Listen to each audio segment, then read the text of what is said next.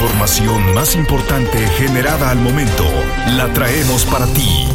Radioincro.com Es el día número 60 del año, primero de marzo de 2023, en el Día de la Cero Discriminación. Traemos para ti toda la información. Actualidad informativa.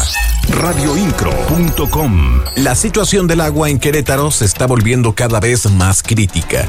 En promedio, las presas de Querétaro están a un 15% de su capacidad, condición que reafirma la situación de sequía por la que atraviesa el territorio mexicano, de acuerdo con el reporte de la Comisión Nacional de Aguas. A través del reporte actualizado de la Comisión se informó que la región hidrológica número 12, correspondiente a la cuenca Lerma-Santiago, está en un promedio de 29%.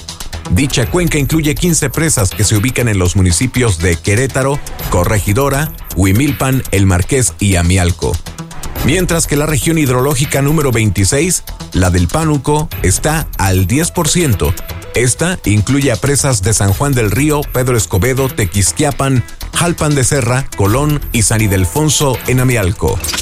Siempre estarás informado con radioincro.com.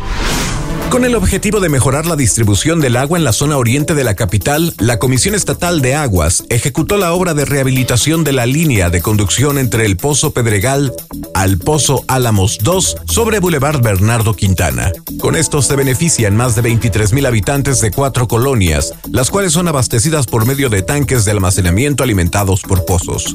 En la obra se invirtieron 21.9 millones de pesos en conjunto con la Comisión Nacional de Agua. Las noticias de que están en radioincro.com.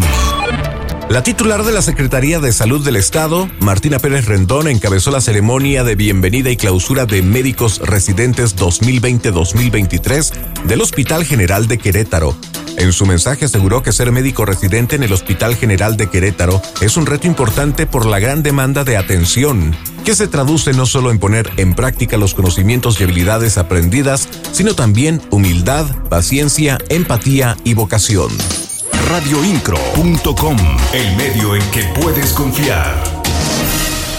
La secretaria de Gobierno Guadalupe Murguía Gutiérrez hizo entrega de 203 testimonios del programa de certeza patrimonial, el cual tiene por objetivo brindar ayuda social a un número importante de personas que se vieron afectadas por el actuar del entonces notario Fernando Lugo García Pelayo.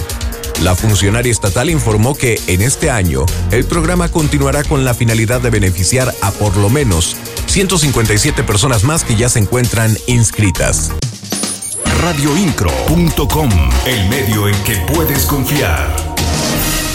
Tendré más información para ti en el siguiente servicio informativo, en la voz Juan Pablo Vélez. Muy buenos días. Estás mejor informado. radioincro.com.